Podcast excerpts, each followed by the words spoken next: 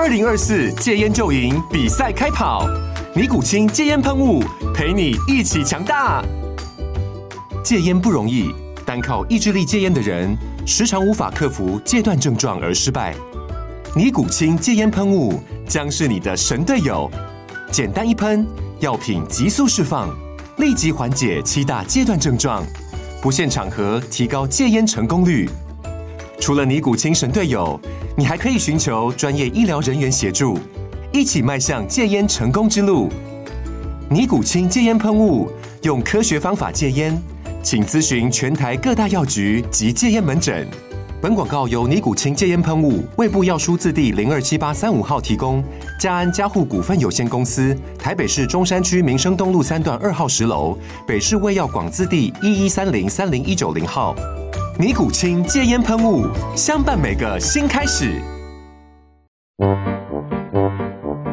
天哪，时间不够，事情老是做不完，怎么办？别担心，就让高校人生商学院每周陪你充充电，找到方法不抱怨。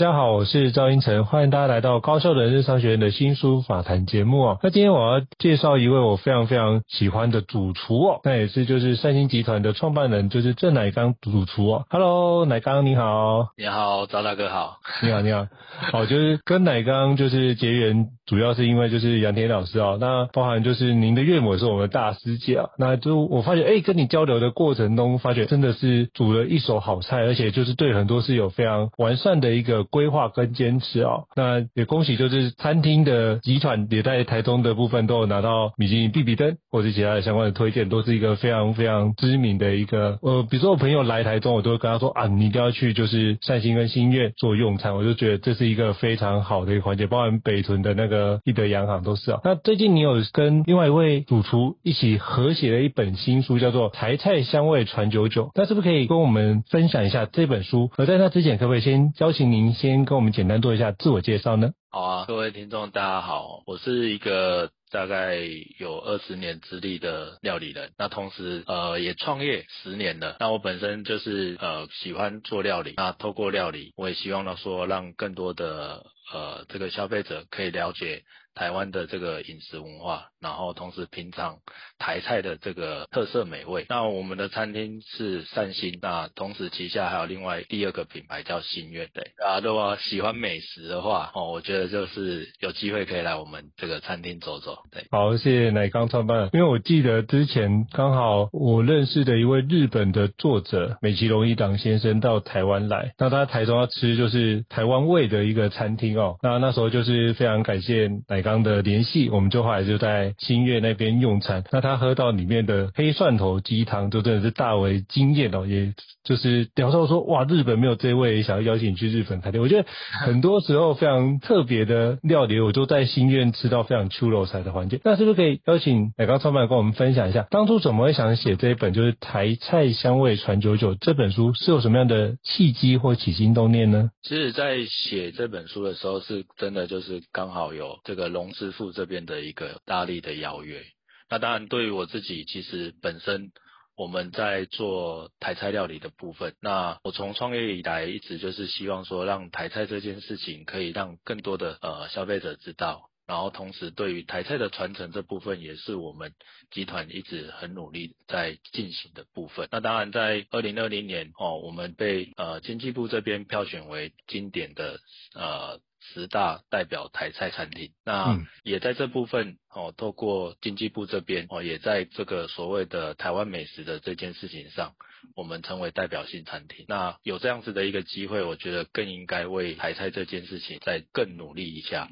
所以也跟这个龙师傅哦，就是一起来把这本书把它呃呈现给各位。好，我觉得这件事情哇，每次跟奶刚对话都觉得，哎，写这本书背后的起心动念跟那一份就是任重而道远的责任，我觉得都是如何把台菜的一个风味能够传递下去。因为我自己在阅读里面发觉很多道都是三星集团里面的招牌菜色啊、哦，那 我就觉得，哎，我们也有尝试的去就是尝试看看能不能把它重现，发现哎，还是去你们餐厅吃比较好吃哦。这是我的感 想，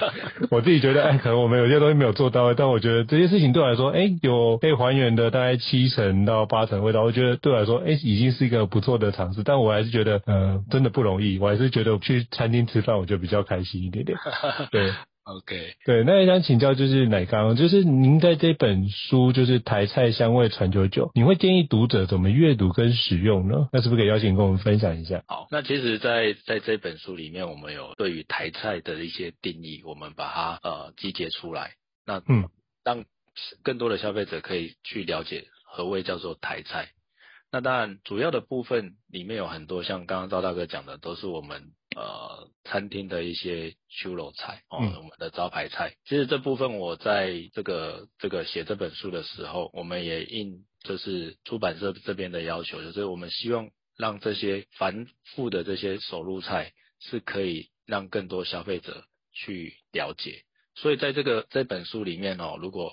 有看的话，大家可以看到它里面有很多的这些步骤都是有图跟文字叙述，然后不会是像传统的食谱可能就是写个配方啊，然后斤两在那边。那我们这边都还是有每一个步骤，每一个步骤都会有照片去做图解。那主要的目的也是让呃，就是阅读的这个消费者哦，真的可以就是。还原这些料理，那当然的确，刚刚赵大哥讲的哦，有一些功法的确是比较繁琐，然后这也是因为呃台菜的特别，它的确就是透过这样子繁琐的一个流程而。创造出这样子的美味料。嗯，好，非常感谢你跟我们分享。我真的觉得，就看完之后发觉，嗯，真的是每一道都功夫菜，都要花非常多的时间跟准备哦。那这些东西要把它搭配好，形成一个绝妙的搭配。我真的由衷佩服各位的手艺人的那个厨艺，真的非常非常厉害。那我也想要请教奶缸创办人，就是您在这里面有提到一个，就是过去比较少看到，就是所谓台菜的五种香气以及二十二种味型。嗯，让我想到就之前，比如说吃 fine dining，比如说餐有发餐的那个相关的一个原型，它都有各个菜系都把它做个更完整的梳理，那就有相对科学化的建制。那我想说，哎，当初您跟龙师傅总会想说要把台菜做香气跟味型的梳理呢？嗯，其实在这部分呢、是说真的，台菜因为整个呃，就是社会环境的变迁啊，包括这个历史文化的这个这个积累，那的确在台菜这部分。我们充斥了很多不同不同的这个认知，那当然我们希望说，透过一个最原始的，就是食材本身该有呈现，我们所可以感受到的这样子的一个，比如说味型啊或香气，来去定义这些东西。那其实自己在讲香气这个部分啊。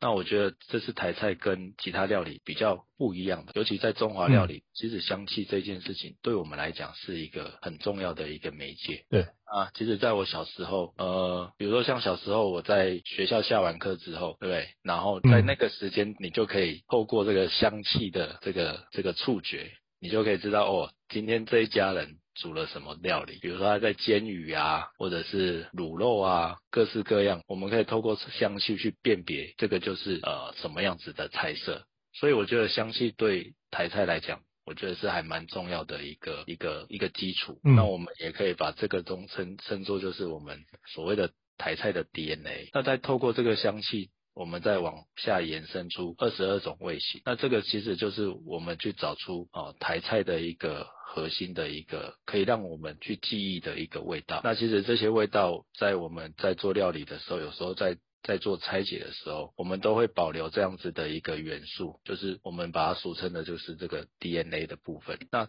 去套用在不同的食材或者是不同的料理身上，你会发现，诶，当你吃到这个熟悉的味道，你记忆中的味道，你们就会对于这个东西，你会觉得，哎，这跟台菜是是有连接哦，是不是台菜的的一个呃菜色？哦，比如说像我们台菜里面有三杯，对，三杯它就是一个味型，对不对？可是当这样子的一个味道。他今天用不同的，比如说他今天炒啊、呃、三杯田鸡，或者是三杯杏鲍菇，或者是 anyway，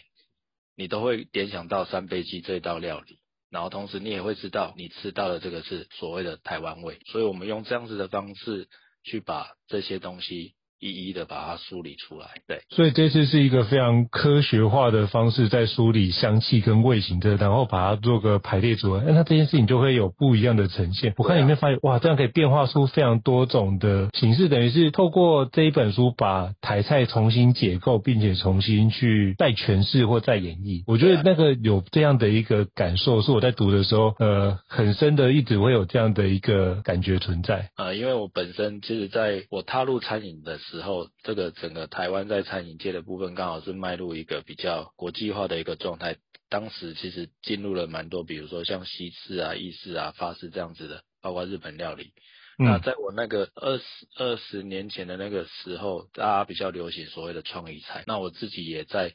这个领域上，然后也也也学习了很久。那在我自己的学艺过程里面，我接触了法餐，然后西西餐。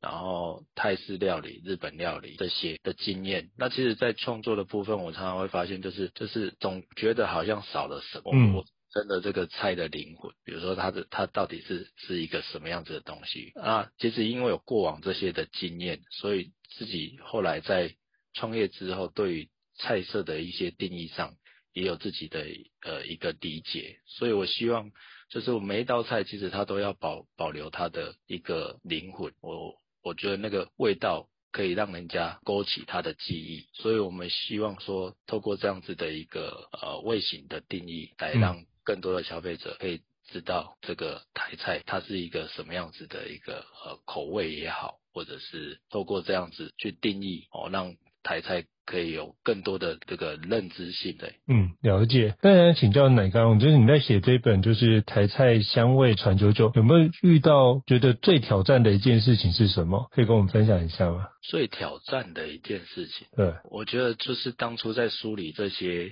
资料的时候，我们也是呃透过一些专家学者啊，甚至就是一些老师傅啊，因为说真的哈，这个台菜到现在还是一直有所谓的南北。口味的之分，对不对？嗯，然后，然后比如说，不管肉粽啊，或者是肉羹啊，很多很多这些菜色，其实都有所谓的南北口味之分。那当你要去定义这些，这个叫这个这个东西是台菜，其实其实这个是我们那时候遇到比较大的挑战。所以我们就是用味型的部分去把它做分类，然后只要能符合这个味型，其实。它都是属于台菜的一个缩影。对，那当初在定义这些的时候，其实我们在找寻这些资料也好，或者是透过访谈去跟这些老师傅做讨论，我觉得这个是比较繁琐的一个过程，因为要得到这些师傅的认同，然后同时专家学者又可以接受，那我觉得这个是在这个这件事情上。算是比较大的一个工程，嗯，所以就是在梳理，大家对于这件事的定义都不太一样，还如何把那个认知取得一个共识，而且大家对这件事都都可以去用不同的角度展开，都可以达到类似的效果。喂，这真的不容易，我觉得真的是一件非常辛苦，而且我觉得是要花非常多时间在做沟通，而且很多的文献研究可能都要做很多的拜读，所以我相信这里面真的花非常非常多的时间跟力气。然后其实拍照片好像也是另外一个遇到的挑战。赞同哦，对，其实，在拍摄的过程，真的当初就是，呃，我其实我我第一版整个的架构都是以一个料理人的角度在写这本书，嗯，后来我们发现说，哎，真的要让更多的民众可以去去了解台菜，去喜欢台菜，我们如何把这个这样子的繁琐的料理，然后可以把它拆解成，呃，在家里就可以完成这样料理的一个。方式，所以其实那时候出版社也给我们蛮大的一个挑战哦，就是你看得到的这些菜色啊，我们都是只用卡式炉就把它煮出来的。卡式炉，哇，对，很大的限制哎，哎呀，这这本书所有的菜色全部都是用卡式炉煮出来的，所以后来我们把所有的配方流程全部都改成就是卡式炉可以煮出来。我相信卡式炉只要煮煮得出来。这个你在家里都有办法，因为家里的这个炉子的火力还比卡式炉好一点。对对对对 对，所以这个是比较特别的，在这一次的部分也是对于我们来讲，真的是一个还蛮大的考验。因为平常平常那就是厨房里面的火候都很旺啊，对啊，那所以那会有那个锅气会出现或镬气会出现，可是卡式炉很难出现镬气啊。对啊，对啊，对啊，所以这个就是在在这个料理的流程上，我们怎么去做到让这些味道是可以被呈现出来的？其实，在里面就是有一系列的这个说明，让这个料理真的可以还原。对。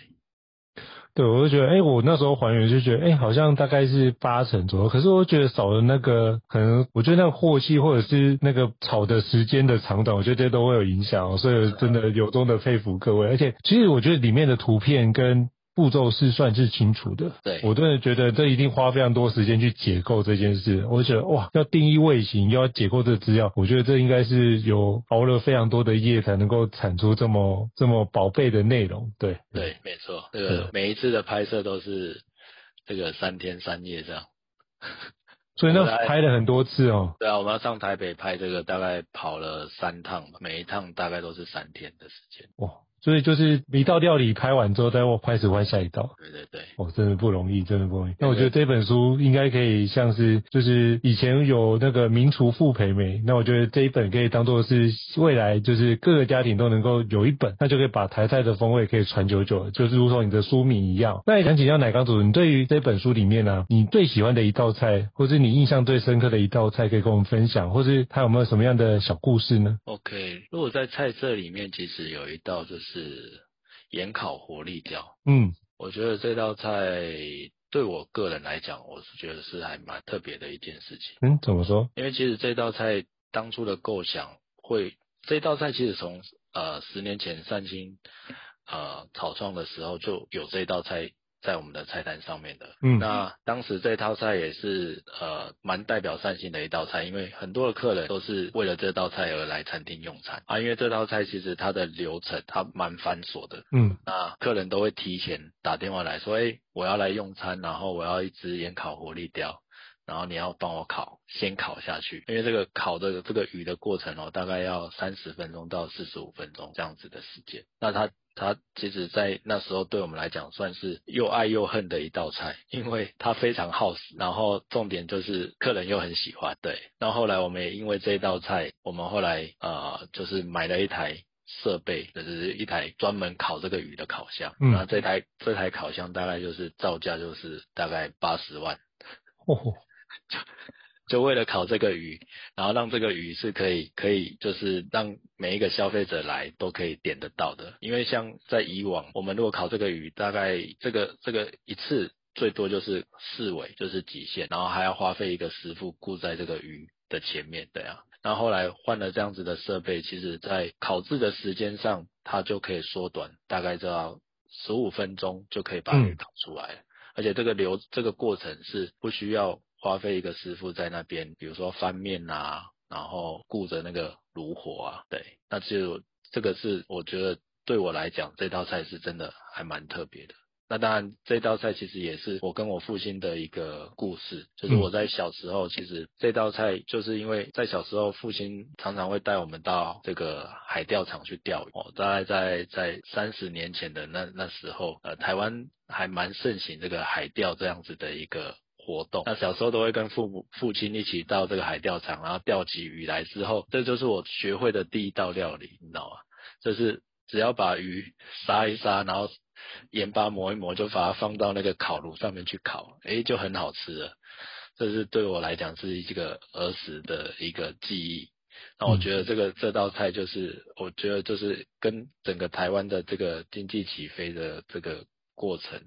而衍生出来的一个这样子的料理，那它又是一个非常呃本身吃食材的一个味道的一一道料理，所以在当初我就把这样子的一道菜色把它放到我们的菜单里。是哇，所以这道菜应该是吃的时候会有满满的回忆浮上心头来，所以你就把这些字诶你放进去。所以我刚刚听您在形容的过程，真的觉得嗯食材好之外，其实烤的技术。很重要。那这个我之前有去吃餐厅吃过嘛，那我就觉得真的是非常非常令人印象深刻的一道料理。所以我觉得你又把它写出来，而且不尝试的跟大家分享，我觉得是一件很难得的事情哦。那我也想请教，就是就是奶缸主厨，那您觉得哎，你里面在这本书里面其实有提到非常多，就是不管是善心啊或心愿好的一个招牌的秋肉菜，那也都不尝试跟大家分享。那为什么会想要这样子，就是大方跟大家分享这样的一个味道呢？是不是可以邀请跟我们分享一下，就是当初这样子设计的一个想法？OK，那其实其实我觉得，呃。我自己创业的初心就是希望让台菜可以被看见，然后台菜可以持续的传承。那自己在这几年，呃，也也花了大概将近十年的时间，一直在做这件事情。嗯，其实从最早我们第一个品牌善心的时候，我们就很努力在做这件事情。那我们也发现说，哎，那年轻人好像对于传统的这样子的呃台菜的，他们呃不习惯。这样子的用餐方式，可能现在的年轻人也呃不习惯说点菜，就是合菜的这样子的点菜模式。那其实我们那时候很努力想要做这件事情，可是发现就是说，很多的年轻人对台菜来讲，他不是不喜欢，只是对于这样子的呃方式，他们比较不习惯，所以我们才会成立了这个心愿小料理这样子的品牌，让台菜可以更年轻化，嗯、然后让更多的年轻人可以去。接受台菜，那这个就是我一直在创业呃所在完成的一的事情。那当然今天有这样子的机会，然后可以透过另外的一个方式，让更多的这个这个家庭可以吃得到台菜，然后可以更了解台菜。我觉得对我来讲，它就是它就是做我一直在做的事情，所以我也乐观看待这样子的一一件事情，就是把这些东西。然后跟更多的这个这个消费者去分享，那也希望说可以透过这个部分，让台菜可以被更多人看见。嗯，我觉得这是很棒的起心动念，就是当你这件事情想要完成的时候，其实发觉，哎，很多人都会一起协助你完成。所以我觉得这本书应该是可以帮助很多的家庭，像像我很多朋友，我都推荐他。这本书，然后他说：“哎，原来他是全部都是那种加热食品才能够完成家里面料理。”他说：“他原来他自己可以煮出一些菜色，就是他真的跟我的反应哦，而且家人还很喜欢，所以我觉得这本书一定会造福非常非常多的人哦。”那我也想请教，就是奶缸主厨，那可不可以跟我们分享一下，就是善心跟心愿小料理的一个相关的一个菜色呢，或是有没有什么特殊的一个活动？OK，那其实，在善心跟心愿的区别啊，那善心我们主要在做所谓的家宴料理、合菜料理。嗯，那主要的部分我们提供的是宴席菜色哦，就是大家印象中的台菜，就是整桌，然后澎湃，然后大气，然后这个是善心的一个就是营运模式。那心愿这个品牌比较特别，就是我们专为年轻人打造的一个。台菜品牌，那其实在我经营善心的这个过程里面，那当然我们也知道传统的这个台菜餐厅的一些痛点，比如说呃下午时段是没有营业的，很多的消费者可能要要吃个饭，这个这个时间找不到台菜餐厅，然后然后再就是我在在经营台菜的这个过程里面，哎，我发现这个。整个的饮食的改变哦，更多的这些呃年轻人会对于来台菜餐厅，他想要喝咖啡，嗯，这件事情，嗯、对，然后其实一开始我也觉得哎很纳闷，然后对这件事情我也觉得就是哎好像有点无理取闹的感觉，对，可是后来我们认真的去看待咖啡的这件事情，的确在整个台湾的饮食的一个文化的改变。咖啡已经慢慢融入我们的日常，然后在这部分，包括台台台湾的这个咖啡也在国际上崭露头角，被更多人看见。所以后来我们认真的去去思考这件事情，那就把台菜跟咖啡这样子的一个元素放在了这个品牌。所以心愿小料理这个品牌是。在咖啡厅里面遇到新台菜，那我们也认真的去看看待整个咖啡市场的运作。那的确，我们有发现在，在比如说像我爸妈，他们有在喝咖啡，可是他们对于去咖啡厅，他们会觉得就是都吃这吃这个甜食，他会觉得就是不适应，会想要吃咸的。哦，我也觉得哦，原来有这样子的一个市场的需求，所以我们就。让台菜在咖啡厅里面发生，然后而成立这样子的一个品牌。那心愿小料理它是全天是营业的，那下午的时段都可以吃到这些丰盛的台菜料理。那我们把这些台菜会遇到的痛点，甚至就是说，那心愿还有一个更特别，就是它的菜色都是以个人份的这样子的分量去设计的，所以如果你一个人来，哦，也可以吃到很多这个丰盛又美味的台菜料理，因为它的分量都不大，都是以一人份这样子的方式去设计的。哦，这也是很多年轻人他想要去台菜餐厅吃饭，可是他又觉得那个菜色都很大盘，然后不知道怎么点菜。那心愿在这部分就是把这些痛点，然后一并的把它优化，那呈现出一个轻松吃台菜这样子的一个品牌，让消费者可以来品尝台菜。嗯，我觉得这样的思考模式真的很棒，就是从消费者着手，消费者的痛点其实很多时候就是我们的切入点。那透过这些事情的转换，然后重新排列组合，嘿，或许可以给消费者一个新的感受。所以我觉得真的是一个非常棒的一个思考模式跟思维路思维的历程哦。那也想请教，就是奶光主厨，就是最近是不是也有一些新品牌要推出呢？是不是也邀请奶光跟我们分享一下？OK，那其实，在我自己还蛮多的想法啦。但是当然，对于台菜这部分，我们也希望说可以让更多的人去了解。那我们其实也也有在构思，就是因为像三星是以宴席料理，然后然后心愿是一个就是个人式的这样子的餐点。嗯、那我们其实也在思考，就是哎、欸，台菜这部分是还有。更多的这个元素可以去发挥。那我们自己其实有一个希望，未来会有一个品牌，它是可以更接地气，然后是是更多的消费者可以去用餐的的一个品牌。那这部分其实我们都还在努力当中。那我们也期待说，在未来会有一个这样子的一个品牌来跟大家分享，让吃台菜这件事情是可以更加的容易，然后是。欢乐的是可以开心的，这样。好，非常感谢乃光主厨。那最后，比如说我们最近有没有什么样的一个活动可以跟我们分享？就是怎么样可以订购到台菜香味传久久的相关美食的招牌料理？我们可以去哪边订购呢？OK，那在这个部分的话，其实我们现在在这几年的疫情的的呃情况之下，我们也在菜色的部分做了很多的调整。那因为很多人可能会到餐厅用餐，他会有疑虑或者是担忧。那我们在这部分，其实我们做了很多的菜色上的调整。我们让消费者呃把这样子的一个美食带到家里的时候，都还是可以呈现出跟餐厅料理的的方式是一样的。所以如果对台菜这部分哦，我觉得都可以到我们的官网哦，FB 上面的官网去看看我们的菜色，然后。我们自己的部分也有帮这些，比如说有一些客人在家里要宴请，那我们有另外一个呃不一样的商业模式，是我们把烹调好的的这个料理是用我们店里面的餐盘，然后把它送到消费者的家里。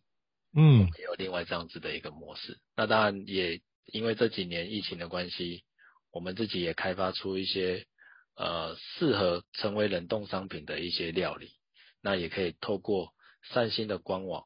然后去订购。对，好，非常感谢两位主厨跟我们分享。就是在很多地方其实都可以吃到三星或心愿的一些相关的料理。我觉得这件事情是一件非常幸福的环节。像我朋友从美国回来，他问我说：“哎、他想要吃比较。”台湾味，那我就跟他说，哎、欸，你可以去就是善心跟心愿，我就寄给那个宅配的部分寄给他，他吃完就觉得很开心，因为他那时候在隔离期，就会知道这样的一个非常家乡味的环节，他觉得是一个非常幸福的一件事情哦。在这边要跟就是奶缸主厨这边分享，那也希望大家可以好好支持，就是这么棒的一个品牌哦。好，再次感谢就是奶缸主厨今天莅临我们高校人生商学院的 Podcast，非常感谢您的精彩的分享，那我们下次见喽，谢谢谢谢，感谢您，谢谢，好，拜拜。拜拜。